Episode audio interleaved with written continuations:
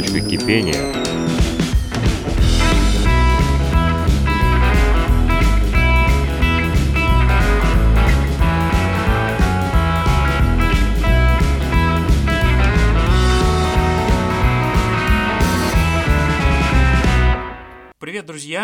Если вы это слышите, скорее всего, вы находитесь на курсе по управлению изменениями. И если вы все-таки включили эту запись, э, наверняка вас интересует, как справляться с эмоциональным напряжением и узнать про какие-то способы. Мы это обучение решили сделать в формате подкаста. Сегодня я, Паш Пархоменко, менеджер по электронному обучению компании EpiTrade, и Женя Коряковцева, менеджер по корпоративному обучению компании EpiTrade. Женя, привет! Привет, Паша! Обсудим и поделимся своими историями, как мы справляемся с эмоциональным эмоциональным напряжением. Ура!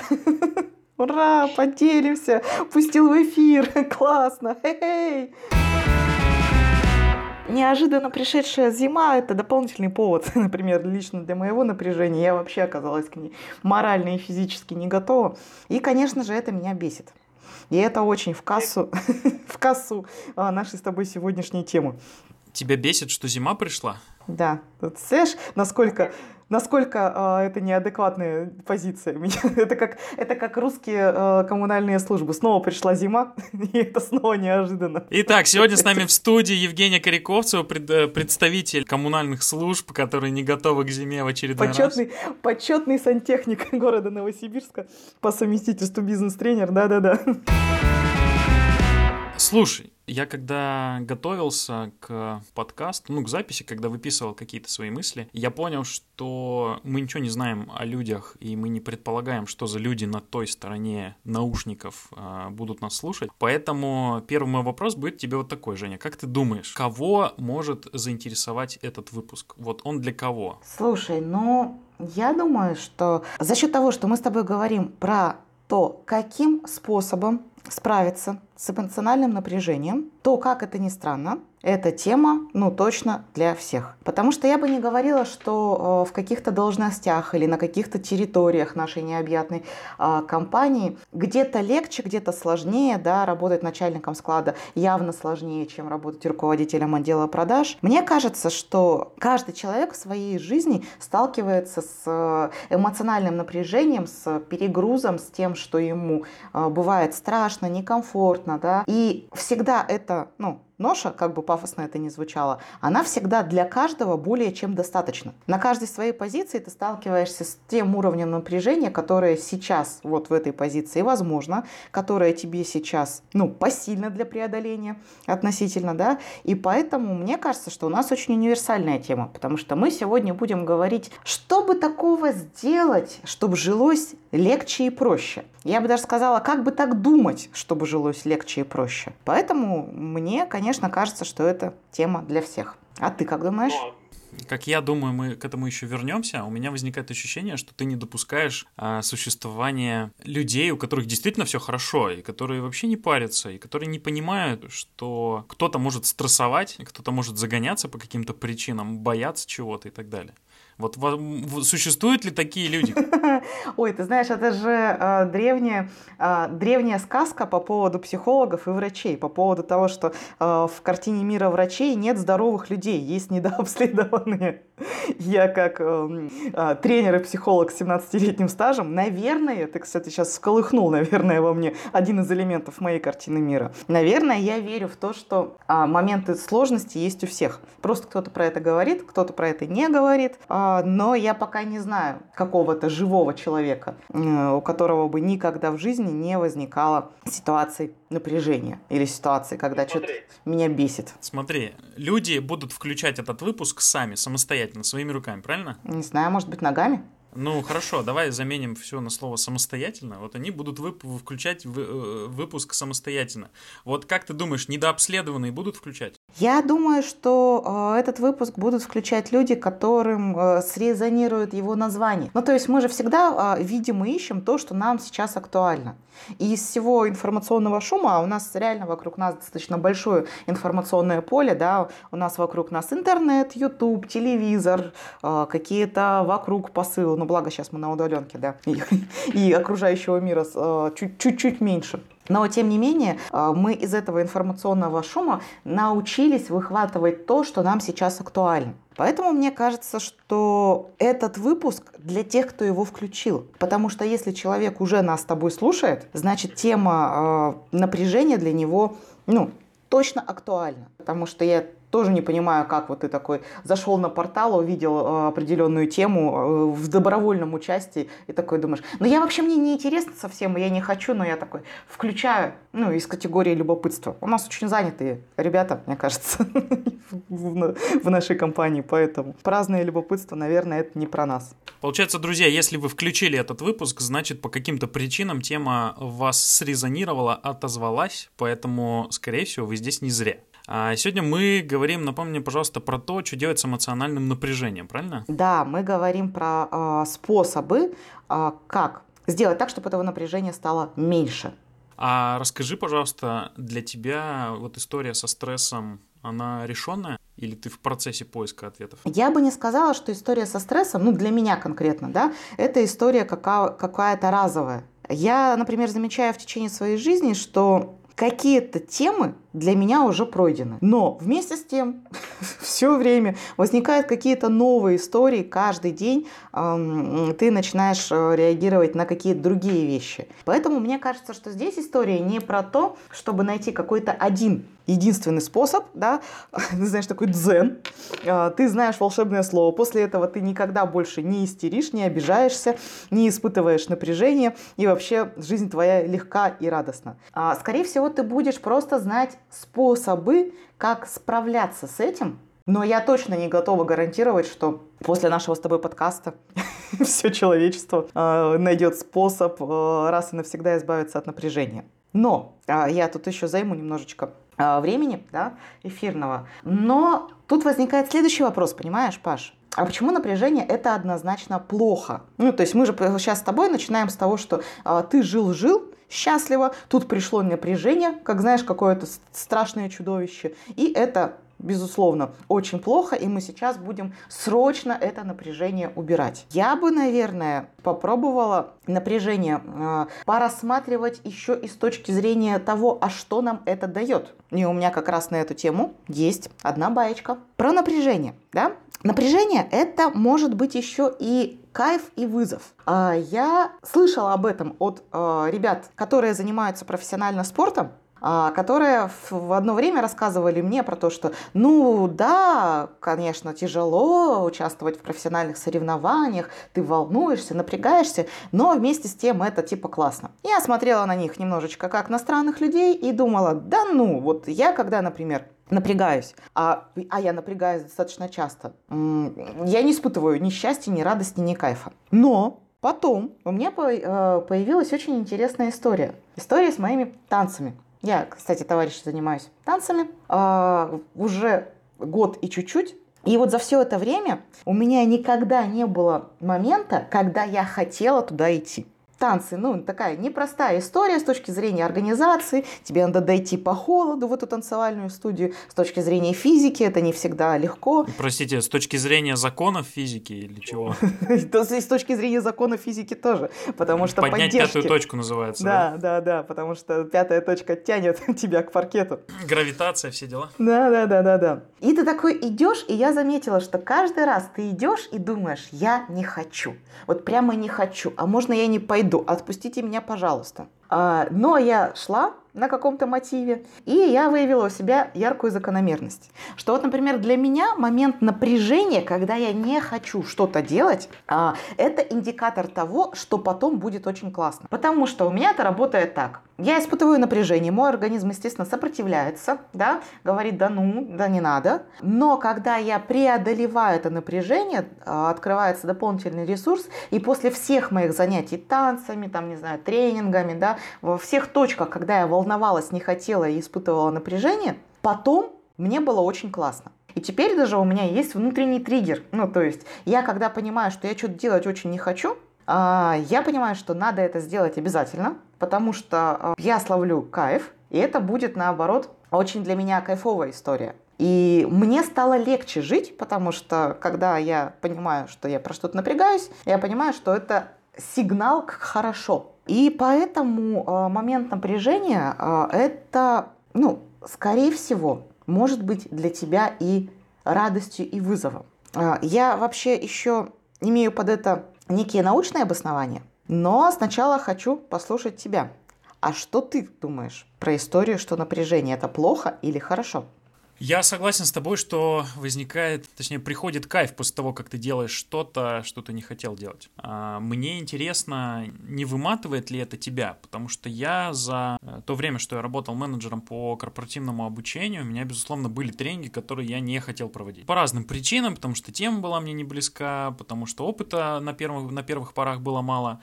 Но сам факт в том, что спустя, вот я ушел в, отп- в первый отпуск после работы, спустя, вот не соврать, по по-моему, там где-то 8 месяцев прошло, что-то вроде того. И когда я уходил в отпуск, я чувствовал себя отжатым практически до конца. И с этим, вот, с одной стороны, я понимаю, что иногда этот способ работает, а иногда он выжимает тебя, потому что вот эта перекройка своего отношения, когда тебе нужно иногда себя сломать и увидеть какой-то вызов и кайф в этом, вот это, вот это тратит ресурсы. Для меня заработал другой прием, а, который я для себя нашел, которым я пренебрегал. Знаешь, когда в универе мы же обычно все наши рефераты, курсы курсовые и так далее делаем же в последний момент. Кто-то в последнюю неделю, кто удачный, в последний день, кто менее удачный. И это классическая история у всех студентов, но со временем начинаешь ценить возможность э, выполнить задачу заранее. Как-то раз, как-то вот сложилось, но это стечение обстоятельств, невозможно это предсказать и невозможно именно посоветовать так делать. Когда я начинаю заранее выполнять какую-то задачу, я чувствую себя гораздо спокойнее, потому что я понимаю, что всегда твой календарь будет чем-то наполнен.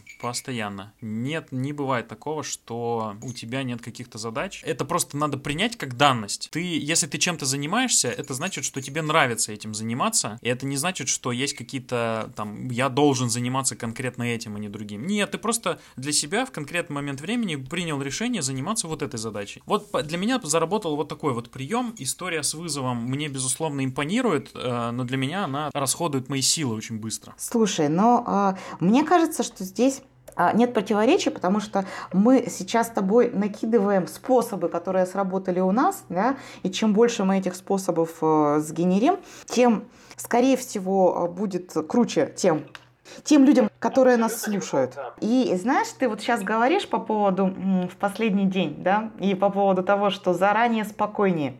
Я вспомнила, как совсем недавно а, я тоже успокоилась, потому что у меня сейчас идет сложный для меня проект. А, ну вот мы, собственно, подкаст записываем как часть этого проекта, ну то есть мы делаем перестройку корп универа, и как в любом проекте там все идет не так. Ну вот мы не успеваем со сроками, коллеги не делают свой кусок там работы, а у меня не получается что-то сделать. Ну то есть, как, как знаешь, как в любом проекте, там прям много головников.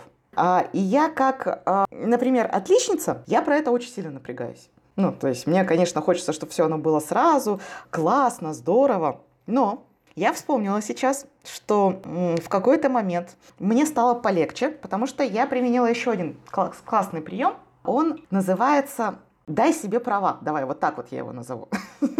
Дай себе права а, – это когда ты даешь себе право делать и пробовать, ну, то есть, и ты понимаешь, что, ну, слушай, у тебя сложная задача, да, что ты можешь сделать сейчас? Ты можешь сейчас вот сделать свой кусок работы, да, просто делать, продолжать. И рано или поздно, так или иначе, но мы это точно сделаем. И, ну, как бы, и у тебя получится. И поэтому дай себе право сегодня просто пробовать решать эту задачу, делать то, что ты можешь. То есть, с одной стороны, это такое а, сужение зоны влияния, с другой стороны, это понимание, что э, в стратегии, да, э, далеко впереди мы точно это решим. Ну, то есть верить в то, что это будет сделано, и сейчас делать в моменте то, что ты можешь. А еще раз, а право в чем? Какое право ты себе даешь? Право пробовать и ошибаться. И второй элемент как раз вот этой вот системы, да, ты делаешь сегодня ровно то, что можешь, и при этом даешь себе право на ошибку. Мне кажется, это очень болезненная тема, особенно чем э, больше у тебя ответственности, тем меньше ты иногда даешь себе право, право ошибиться. Ну, типа, как бы, как я, я генеральный менеджер всей территории, я же вообще не могу ошибаться. И вот мне кажется, что в этом существует очень э, серьезная потеря ресурса. Потому что даже если ты супер классный, ты супер профессиональный, ты вообще практически гуру и за спиной твоей крылья, ты человек, и ты поэтому в любом случае можешь ошибаться. И, скорее всего, будешь это делать, потому что не знаю пока ни одного там, не знаю, там, руководителя или каких-то генеральных топ-менеджеров, да, которые не совершали ошибки. Подожди, но не ты же ошибаешься, а коллеги твои ошибаются. Ой, так это второй философский вопрос, знаешь, как раз про зону ответственности, да, ну, то есть, очевидно, ты как-то выстроил э, свою работу так, что вот оно происходит, но это, то, но это тоже гиперответственность на самом деле за других, но не суть, смотри, я тебе не, не а, а, про перенос ответственности, а по поводу себя. Ну, нам проще начать с себя, да? И ты себе а, говоришь, что идея не в том, чтобы не ошибаться. Это невозможно. То есть ты заранее ставишь себе невыполнимую задачу. Идея в том, что ты делаешь с этой ошибкой. И это даже не ошибка, а опыт, наверное. А ты такой пошел, сходил в одну сторону, затестил, нет ничего так ничего страшного, ты пойдешь в следующий раз в другую сторону. Ну, глобально никто не умер. Ничего там суперсерьезного не, не произошло. Вот это вот внутреннее разрешение пробовать, делать и ошибаться, а, мне, например, в а, управлении проектами очень сильно помогает. Не сойти с ума и не заколебать окружающих сильно. Я еще хотел поделиться, я для себя открыл Trello с другой стороны, понял, зачем он нужен, не просто чтобы выстроить там свою работу и так далее, а для того, чтобы визуализировать свои задачи, и когда ты карточку перетягиваешь из, из одного столбца в другой, когда ты просто ведешь Trello для себя и для своих проектов, ты как бы физически выгружаешь свой мозг от этой задачи, и тебе становится легче. Я понял, что такая визуализация, она дает тебе хорошую разгрузку для мозга, и, допустим, в понедельник на планерке ты не вспоминаешь судорожно, чем же ты занимался на прошлой неделе, а это еще один стресс, еще одно давление, которое на тебя оказывается. Вот э, перетягивать задачки это интересно, это прикольно, особенно тем, кто тащится по всяким цифровым штукам. Слушай, я так люблю вообще вот эти вот э, способы визуализации, ну вот канбан процесса, вот Trello, э, а, еще какой-то э, есть софт с названием Кайтен, кайтен. Ну, то есть, мне кажется, что я, я вообще адепт. Мне кажется, что все, что можно визуализировать и не держать в голове, ну, то есть расчистить голову, все надо визуализировать. Слушай, а что бы ты ответила людям, которые сказали, у меня нет времени вести всякие там визуальные... Короче, у меня нет времени разбираться с софтом и туда еще заносить э, какие-то задачи. О, я сама себе все время так говорю. Ну, мне типа, типа тебя приходит и говорит, о, есть какой-то новый софт для монтажа видео. Вот у меня на самом деле... Женя сидит на левом, одна Женя на левом плече, другая на правом. Да, да, да. У меня, все, у меня всегда первая реакция, например, да ну нафиг. Мне кажется, это естественно. Ну, как бы мы вообще, в принципе, на все новое реагируем сначала нет. Но, с другой стороны, ты говоришь, что у тебя нет времени, да? Но это как в старом мультике. Я не знаю, смотрел ли ты, о мой юный друг. Ну, я слишком юн, поэтому, скорее всего, я не смотрел. Я думаю, что, конечно же, конечно же, нет. Но... Я буду а, питаться мудростью от тебя. Конечно. От, от, знаешь, мудрая сова и кто? Воробей. Господи, да. Какие-то какие не те ассоциации. Так, так вот, к мультику. «Крылья, ноги и хвосты» был классный мультик, легендарный в моем э, детстве, где была супер фраза э, «Лучше день потерять, потом за час долететь». Запомни, лучше день потерять, потом за пять минут долететь. Вперед! Там, помнишь, было Страус и, и, и Гриф? Нет? Нет? Нет. Вот она, вот она, колени. Вот сейчас, ребята, вы присутствуете при историческом моменте, да, да, самая разница поколений. Я скину тебе, друг, этот крутой мультик. Так вот, мне так кажется... Под, давай, раскрой, подожди, подожди, но нас же будут слушать не только представители твоего поколения и старше, а, скорее всего, и моего тоже. Раскрой немножко поподробнее. А, там вся идея в том, что одна птичка учит другую, а, другую не летающую птицу, то есть страуса, да, который не летает, а бегает, а быстро перемещаться в пространстве, то есть лететь. Говорит, Типа, птичка, летим за мной, там столько вкусного. Эй, ты, птичка, летим со мной, там столько вкусного. Надо делать это очень быстро, потому что ты не успеешь. И вот он, значит, учит его, учит и говорит в один момент обучения вот ту самую фразу, что ты, птичка, лучше день потерять сейчас, потом за час долететь. Вот софтом то же самое. Софт разгружает твою голову. Очень много твоего времени ежедневного уходит на помнить. Ну, то есть, если ты послушаешь свои мысли в течение дня, то очень много в твоей голове мыслей из контекста. Так, а мне надо сделать вот это, вот тут мне звонил Паша, а вот тут надо вот это. То есть, у тебя в голове все время идет некая мысленная жвачка. На нее уходит много времени, много энергии и ресурса. И если вот это вот все счастье из головы каким-нибудь образом а, вытащить, то у тебя образуется как раз свободный люфт, свободная энергия мозга. И это серьезная повышает твою продуктивность. Потому что, кстати, если мы посмотрим на руководителей, ну, топ-уровня, то почти все, кого я знаю лично, используют какие-то э, прибамбасы для планирования. А они работают сильно. Ну, то есть у них гораздо больше задач, чем у нас, э, и гораздо больше разнонаправленных задач. То есть те люди, которые как раз много работают, чаще всего что-то используют ну, какие-то визуализации. А, и это не потому, что они там супер классные и осознанные, их просто жизнь заставляет, потому что э, надо как-то разгружать руки, а любой софт, он тебе в этом помогает. Слушай, а что кроме а, Trello ты еще используешь для, ну, для того, чтобы было хорошо? Слушай, ну Trello, подготовка заранее и в том числе и тот способ, который ты озвучила про вызовы. А когда ты воспринимаешь стресс не как давление, а как что-то, короче, рывок к победе, чтобы потом в итоге почувствовать себя героем. А другое, другое дело, что это тебя выматывает, да, но об этом мы уже говорили. А слушай, у меня тут сразу вот есть вопрос. А почему ты говоришь, что, ну, типа тебя это выматывает? То есть а, это история про то, что ты тебя, себя заставил через колено, и это, ну, типа как бы, и это плохо. Это неплохо. Это вот после такой, после такой процедуры нужна подзарядка. Нужно сходить с друзьями куда-нибудь, не знаю, повеселиться. Нужно поехать на трассу на машине под закат, послушать музыку. Одному очень важно, одному. Хотя, опять же, зависит от людей, от человека конкретного. Короче, использовать те методы расслабления и подзарядки, которые работают с вами. Давай я не буду давать советов, я скажу по-другому. Я уверен, что я не знаю еще, наверное, 70% способов подзарядки для себя, и мне еще предстоит их исследовать. Вот я несколько попробовал, вот я знаю, что точно для меня работает там нарисовать какой-нибудь арт в фотошопе. Для меня работает выехать на трассу под музыку, почему я, собственно, это и озвучил, да, порулить на, там, либо от заката, либо в закат, когда ты уезжаешь, ну, там, за город куда-нибудь выехать. Все говорят, что ценность личного общения в пандемии очень сильно выросла, а для меня почему-то ценность э, цифрового общения в пандемию выросла, потому что я, когда с человеком созваниваюсь, я знаю, что у него не очень много времени, я когда с друзьями так созваниваюсь, мне очень хочется обсудить с ними что-то, и это меня подстегивает, я с ними общаюсь, и меня это подзаряжает очень круто, и мы так недавно подкаст с друзьями записали, мы наконец-то выкроили время, мы наконец-то сели, созвонились в Дискорде, начали общаться, и я, когда закончил этот созвон, мне было очень кайфово, и я был готов там идти рассказывать про этот опыт. Вот, поэтому вот как раз-таки история спробовать позволит понять, что разгружает.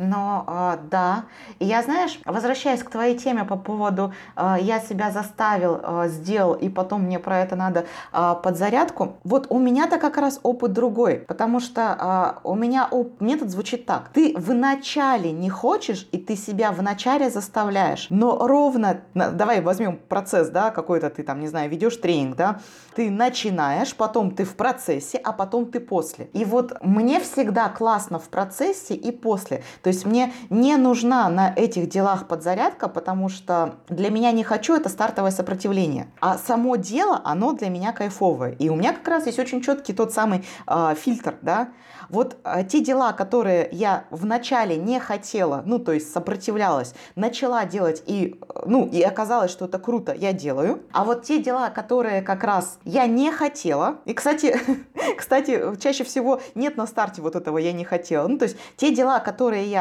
сделала, а, в процессе было ну, так себе. И после тоже было так себе. И после них требуется, э, ну, требуется какая-то дополнительная история, чтобы восстановиться, я стараюсь не делать. А это очень э, идеалистичная картина мира, да, это не всегда возможно, но почти всегда возможно.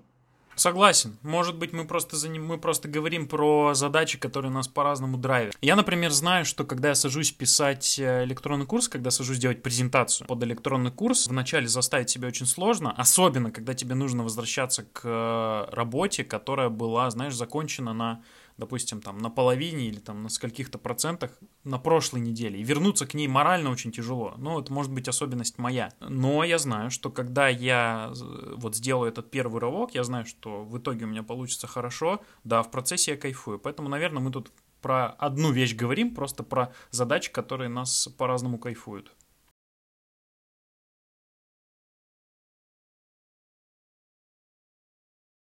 Итак, что есть у меня в копилке по моим способам. Способ номер раз.